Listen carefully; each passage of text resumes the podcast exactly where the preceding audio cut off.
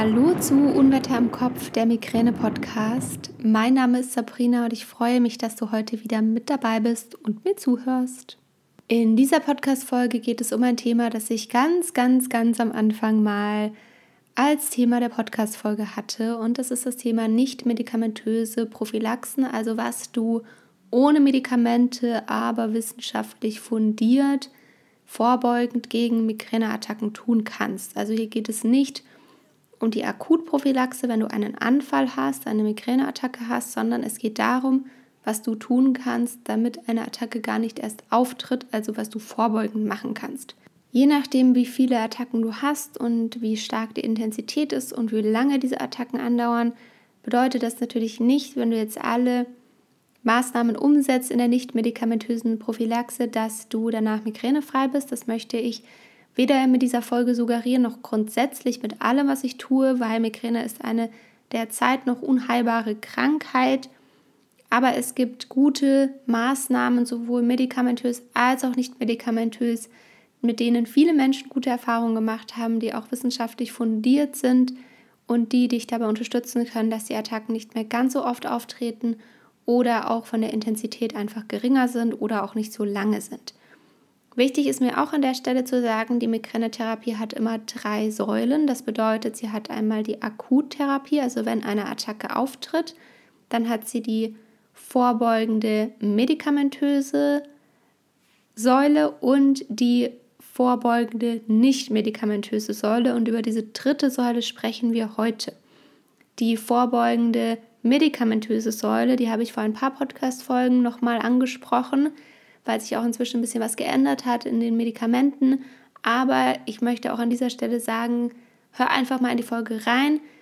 Je nachdem, wie du eingeschränkt bist durch deine Attacken, macht eine medikamentöse Prophylaxe Sinn, aber nicht immer. Und deswegen hör dir in die Folge rein, da gehe ich auch drauf ein, wann eine medikamentöse Prophylaxe bei Migräne empfohlen ist. Aber jetzt starten wir zuerst mal mit dem Thema nicht-medikamentöse Prophylaxe, also was du vorbeugend machen kannst ohne Medikamente. Und zusammenfassend für den Anfang sind das verschiedene Punkte und das ist eben einmal das Ausdauertraining, Verfahren der Verhaltenstherapie wie zum Beispiel Entspannungsmethoden, kognitive Verhaltenstherapie, aber auch Biofeedback und Verfahren der psychologischen Schmerztherapie, also was Schmerzbewältigungstraining angeht, Stressmanagementtraining, aber auch der regelmäßige Lebensstil. Und mit diesem Punkt möchte ich jetzt zuallererst anfangen.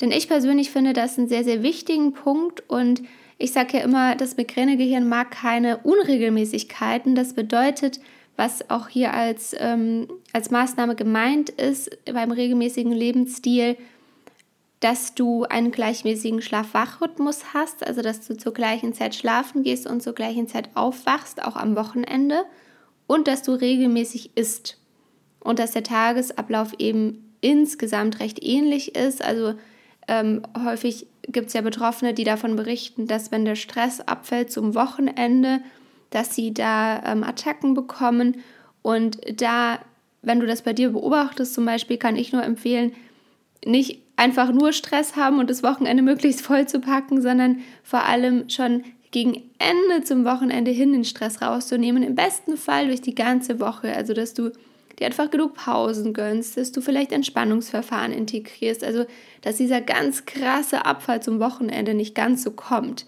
Dass du da schon dich ein klein wenig rausnimmst und so ein paar Maßnahmen ergreifst. Und dazu kommen wir eigentlich auch schon zum nächsten Punkt. Das ist das Thema Entspannungsverfahren, das ich gerade angesprochen habe. Und Entspannungsverfahren ist natürlich so ein riesengroßes Thema, aber ein unglaublich wichtiges Thema. Und das sage ich nicht nur, weil ich Entspannungstrainerin und Yogalehrerin bin, sondern auch, weil es wirklich ein ganz, ganz wichtiges Thema ist, nicht nur im Hinblick auf die Migräne, sondern auch grundsätzlich. Und es gibt aber Studien, die sehr, sehr gute Ergebnisse zeigen mit Betroffenen, die Entspannungsverfahren machen. Also es gibt ähm, Studien, die zeigen, dass sich die äh, Migränehäufigkeit durchschnittlich zwischen 35 und 45 Prozent reduziert hat. Und in dieser Studie wurde das, ähm, oder in diesen Studien wird meistens das Entspannungsverfahren der progressiven Muskelentspannung genutzt. Aber ich möchte die Zahl einmal wirken lassen. 35 bis 45 Prozent. Das ist fast die Hälfte 45 Prozent. Also das ist mega gut und ich sage immer, selbst wenn es nicht diese gewünschte Reduktion der Attackenhäufigkeit ist, dann hilft dir das Entspannungstraining trotzdem für deine mentale Gesundheit. Also zum Beispiel kann ich, wenn ich ganz, ganz krasse Attacken habe und vielleicht kein Medikament wirkt oder was auch immer, dann habe ich inzwischen auch Atemtechniken, die ich aus der Meditation kenne, wo ich mich einfach von diesem Schmerz ein bisschen abgrenzen kann. Das ist so meine persönliche Erfahrung, die ich gemacht habe. Und auch einfach mental, dass mich das mental sehr, sehr viel stärker macht, dieses Entspannungstraining und auch das Yoga. Und was mir auch viel hilft, mit Akzeptanz zu spielen. Also im Yoga geht es ja auch ganz viel darum, anzunehmen, loszulassen, zu akzeptieren. Und das hat mir auch im Hinblick auf meine Migräneerkrankung geholfen, weil es geht gar nicht darum, durch die Akzeptanz einer Krankheit ähm, irgendwie stehen zu bleiben oder zu sagen, ähm, ich finde das gut oder so. Das bedeutet das überhaupt nicht. Das bedeutet einfach nur, dass du diese Krankheit annimmst, dass sie da ist und dass du mit dieser Krankheit lebst. Und das bedeutet nichts, dass du nichts gegen die Krankheit tust. Das ist mir nochmal wichtig zu sagen an der Stelle. Bei den Studien zum Thema Entspannungstraining wird häufig die progressive Muskelentspannung verwendet und ich kann dir auch gerne erklären, warum. Die progressive Muskelentspannung ist ja ein Entspannungsverfahren, wo du nach und nach verschiedene Muskelgruppen in deinem Körper erst an und dann wieder entspannst, also alles unter Anleitung und du die ganze Zeit eigentlich A beschäftigt bist, also du bist die ganze Zeit durch diese Anleitung am Anspannen, Entspannen, am Nachspüren zwischen dem Unterschied zwischen An- und Entspannung also du spürst auch total schnell einen Effekt. Und deswegen ist es mir persönlich ein Anliegen zu sagen, das Entspannungsverfahren ist gut und das ist auch super, um schnell einen Effekt zu merken. Aber es bedeutet nicht, dass es nur dieses eine Entspannungsverfahren gibt. Also es gibt so, so, so viele Entspannungsmethoden. Ich mache ja regelmäßig auch Webinare dazu, was es alles für Entspannungsmethoden gibt. In meinem Online-Entspannungsstudio, da bekommst du ja auch verschiedene Entspannungsmethoden angeleitet damit dir auch irgendwie nicht langweilig wird und dass du mal was Neues ausprobieren kannst. Und ähm, es gibt eine Fülle an Entspannungsmethoden, denn wir Menschen sind alle unterschiedlich. Genauso unterschiedlich wie die Migräne ist, genauso unterschiedlich sind wir auch im Hinblick auf Entspannungstraining. Und nur weil vielleicht der einen Person die progressive Muskelentspannung hilft, bedeutet das nicht, dass du auch am besten mit der progressiven Muskelentspannung entspannen kannst. Es gibt noch so viele andere Entspannungsverfahren. Es gibt Yoga, es gibt autogenes Training, es gibt Qigong, es gibt ähm, Fantasiereisen, es gibt Meditationen. Das alles angeleitet als systematische Entspannungsverfahren. Also systematische Entspannung ist der Unterschied zu dieser unsystematischen Entspannung, zum Beispiel Buch lesen, spazieren gehen und so weiter. Und bei der systematischen Entspannung gibt es die systematische Anleitung durch eine Trainerin, einen Trainer ähm, oder Lehrerinnen, Lehrer, die dir das anleiten. Und selbst wenn du ins Yoga gehst, bedeutet das nicht, dass jede Yogastunde gleich ist. Also ich zum Beispiel empfehle immer für Menschen mit Migräne ähm, ruhigere Yoga-Stile, also zum Beispiel das Yin-Yoga, das ist ein Yoga-Stil, der sehr passiv ist, sehr meditativ, wo du sehr lange in den Positionen bleibst, was nicht bedeutet, dass es anstrengend wird, sondern die Positionen werden alle im Sitzen oder im Liegen gemacht. Also es ist wirklich ein sehr entspannender und sehr ruhiger Yoga-Stil. Und ganz anders als diese Sonnengrüße oder was auch immer du aus diesem Power-Yoga kennst oder aus dem Vinyasa und Hatha-Yoga. Ähm, und das sind Yoga-Stile, die natürlich auch ihre Berechtigkeit haben. Und ich mache auch super gerne mal eine Vinyasa-Stunde. Ich unterrichte das auch sehr gerne. Aber ich weiß, dass einige Betroffene sagen, das ist nichts für mich und das ist auch völlig in Ordnung und deswegen empfehle ich immer bei Migränepatientinnen und Patienten ähm, mal Yin-Yoga auszuprobieren und einfach zu schauen, wie das funktioniert, weil es ist natürlich häufig so, dass bei der Überanstrengung, und das ähm, spreche ich gleich noch an beim Ausdauersport, ähm, oft auch Attacken ausgelöst werden können und das möchte ich einfach vermeiden und das bedeutet nicht, dass du niemals powervolle Yoga-Stile machen kannst. Wie gesagt, ich mache das auch sehr gerne aber wenn du vielleicht schon mal in der Yogastunde warst und gemerkt hast, hm, das ist irgendwie nichts für mich, das ist so wahnsinnig anstrengend, dann ähm, probier vielleicht mal eine Yin-Yoga-Einheit. Und dann kommen wir auch schon zum nächsten Punkt, den ich gerade schon kurz angesprochen habe, und das ist das Thema Ausdauersport. Und beim Ausdauersport wird hier empfohlen der moderate Ausdauersport, also nichts, wo du dich jetzt richtig krass ähm, verausgabst, sondern ähm, tatsächlich ein Ausdauersport, der regelmäßig und ähm, in nicht so einer hohen Pulszahl geübt wird. Also von dem, von dem Puls her nicht ganz so hoch und dass es nicht so mega anstrengend ist, weil auch hier, das kann natürlich wieder triggern, das kann Stress auslösen im Körper. Deswegen Ausdauersport moderat und der regelmäßige Ausdauersport wird auch zur Prophylaxe empfohlen von den Leitlinien. Und genau wie beim Entspannungstraining ist auch hier das Stichwort Regelmäßigkeit. Also nur weil du einmal im Monat ähm, eine Runde walken gehst, ist das nicht regelmäßig sondern dass es schon häufiger passiert. Ähm, meine Neurologin meinte mindestens zwei, dreimal die Woche, wenn nicht sogar viermal die Woche. Ähm, ich weiß, dass das für viele unrealistisch ist. Also, dass viele sagen, ich habe so viele Attacken die Woche, Bewegung verstärkt meine Attacken nur noch und das schaffe ich nicht, regelmäßig Ausdauersport zu machen und das ist auch völlig klar. Also, je nachdem, wie viele Attacken du hast, ist es wahnsinnig schwierig, regelmäßiges Ausdauertraining zu machen und was mir da auch wichtig ist zu sagen, ähm, ich habe dazu eine gesonderte Folge übrigens auch gemacht zum Thema Ausdauersport, ähm, wie du da anfängst und was da so die Tipps sind. Ich würde immer empfehlen, wenn du jetzt ganz, ganz selten Sport machst aktuell, fang nicht an, direkt irgendwie zu joggen oder so. Also fang an, einfach schnell spazieren zu gehen und dann vielleicht richtig zu walken und dann ähm, vielleicht zu joggen, wenn du das möchtest, aber das muss auf keinen Fall sein. Walking ist eine super Methode für Ausdauersport und für moderates Training und genauso ähm, wie ist Fahrradfahren super oder Schwimmen, wenn du das magst. Also such dir da eine Sportart, wo dein Puls nicht ins Unermessliche steigt, sondern wo du wirklich moderates Training machen kannst und ähm, auch so, wie es für dich passt, also wie es mit deiner individuellen Erkrankung funktioniert.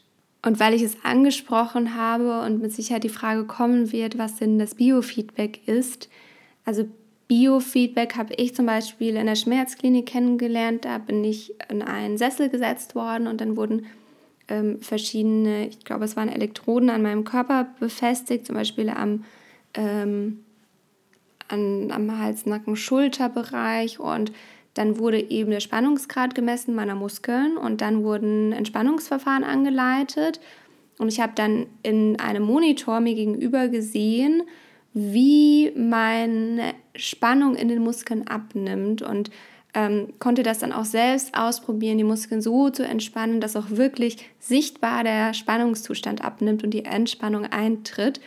Und es war ähm, mal ganz cool, das zu sehen. Ich persönlich habe halt da schon länger die Erfahrung gehabt. Ich wusste, wie ich mich entspannen kann. Ähm, dementsprechend war das einfach mal cool, das schwarz auf weiß zu sehen. Ähm, aber es gibt auch wohl, mm, keine Ahnung, Verfahren, die mehr damit arbeiten und das ein bisschen, ähm, bisschen mehr einsetzen. Aber wie gesagt, das ist so das, das Biofeedback, wo du eben dann wirklich siehst, wie ist die Anspannung in den Muskeln tatsächlich. Und was viel wichtiger ist, wie kommt die Entspannung rein und ähm, wie reagiert auch dein Körper auf verschiedene Entspannungsmethoden. Und das ist so zusammenfassend eigentlich das, worauf ich heute eingehen möchte in dieser Podcast-Folge. Wie gesagt, es gibt auch noch Maßnahmen wie ähm, die Schmerztherapie oder Schmerzbewältigungstraining, Stressmanagement. Ähm, ich habe zu beidem auch Podcast-Folgen gemacht, grundsätzlich kannst du einfach in der Podcast-App deines Vertrauens in die Suche eingeben, Unwetter im Kopf und ein Stichwort. Also wenn du jetzt zum Beispiel Unwetter im Kopf und äh, Schmerzmanagement eingibst, dann kommst du direkt zur Folge. Und das kannst du mit allen anderen Themen auch machen. Ich habe gesehen, es gibt jetzt inzwischen bei Spotify die Funktion, dass nach ähm, dass, dass Fragen gefragt werden können. Also ich habe das so eingestellt, dass Themenvorschläge genannt werden können und sehr viele von den Themenvorschlägen, die kommen, sind schon mit Folgen abgedeckt. Also wenn du einen Themenvorschlag gemacht hast und dir unsicher bist, dann probier es mal über die Suchfunktion Und wenn du da nicht weiterkommst, dann schreib mir sehr gerne eine Nachricht bei Instagram. Da findest du mich unter Unwetter im Kopf. Und da kann ich dir dann zur Folge was sagen oder kann da kurz ähm, drauf eingehen, ob es da schon eine Folge zu gibt oder nicht. Und wo wir gerade beim Thema Prophylaxen sind und Entspannungstraining, ich bin ja Yogalehrerin und Entspannungstrainerin und ich habe verschiedene Online-Kurse. Ich habe ja einen Kurs, der heißt Yoga bei Migräne, da geht es vor allem um Yin-Yoga.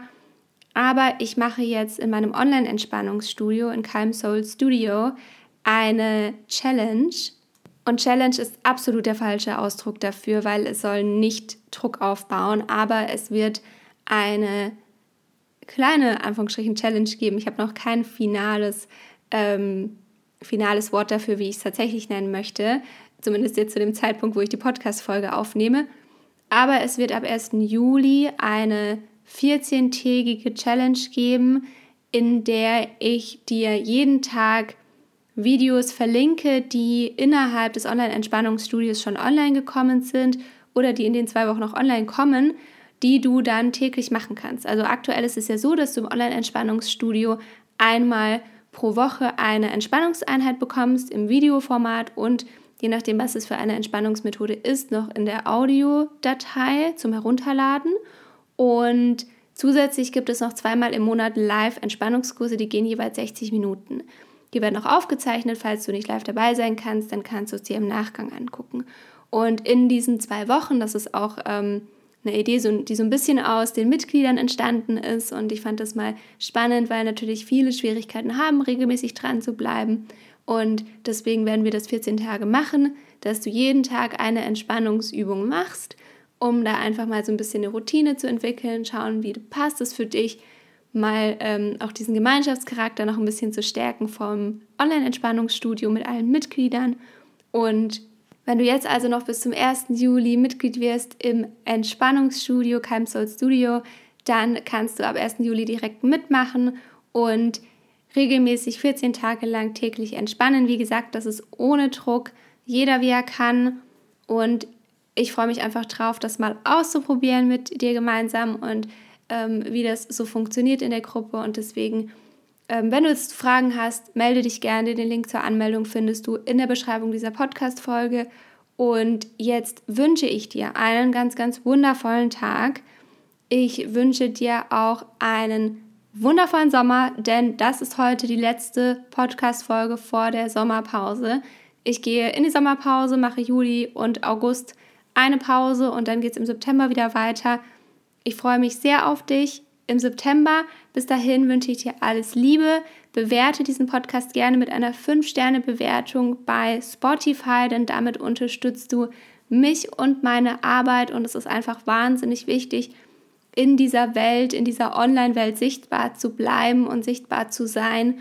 Und hinter vielen Podcast-Produktionen stehen Firmen, die das machen und die das sponsern. Und ich habe das 2018 ganz allein hier aus dem Boden gestampft und ich bin immer noch allein und habe immer noch keine Firma dahinter stehen, die diesen Podcast äh, supportet bzw. hostet. Das mache ich alles immer noch ganz alleine und äh, lade jede Folge selbst hoch und mache das alles ähm, ja, im, in einer One-Woman-Show. und deswegen ähm, freue ich mich umso mehr über deine Unterstützung, wenn du diesen Podcast bewertest, wenn du ihn teilst, wenn du die Folgen teilst, wenn du meine Inhalte teilst, wenn du mir auf Instagram folgst. Also jegliche Interaktion ähm, hilft mir und es ist ja immer noch äh, der Migräne-Bewusstseinsmonat Juni, auch wenn er jetzt bald vorbei ist und da geht es ja vor allem dran, äh, darum, laut zu werden und über Migräne zu sprechen und auf die Krankheit aufmerksam zu machen. Und deswegen sei laut, mach darauf aufmerksam. Und wenn du es nicht in deinem Umfeld machen möchtest, wenn du nicht drüber sprechen möchtest, dann unterstütze es, indem du ähm, likest und indem du bewertest und teilst und ähm, damit unterstützt du mich einfach wahnsinnig und damit unterstützt du auch, dass Migräne sichtbarer wird und lauter wird. Und jetzt höre ich auf zu sprechen. Ich wünsche dir einen ganz wundervollen Tag, egal wann du diese Folge hörst. Ich freue mich auf dich im September. Abonniere diesen Podcast, dann verpasst du nicht, wenn es wieder neue Folgen gibt. Aktiviere die Glocke bei Spotify und ich wünsche dir alles Liebe, deine Sabrina.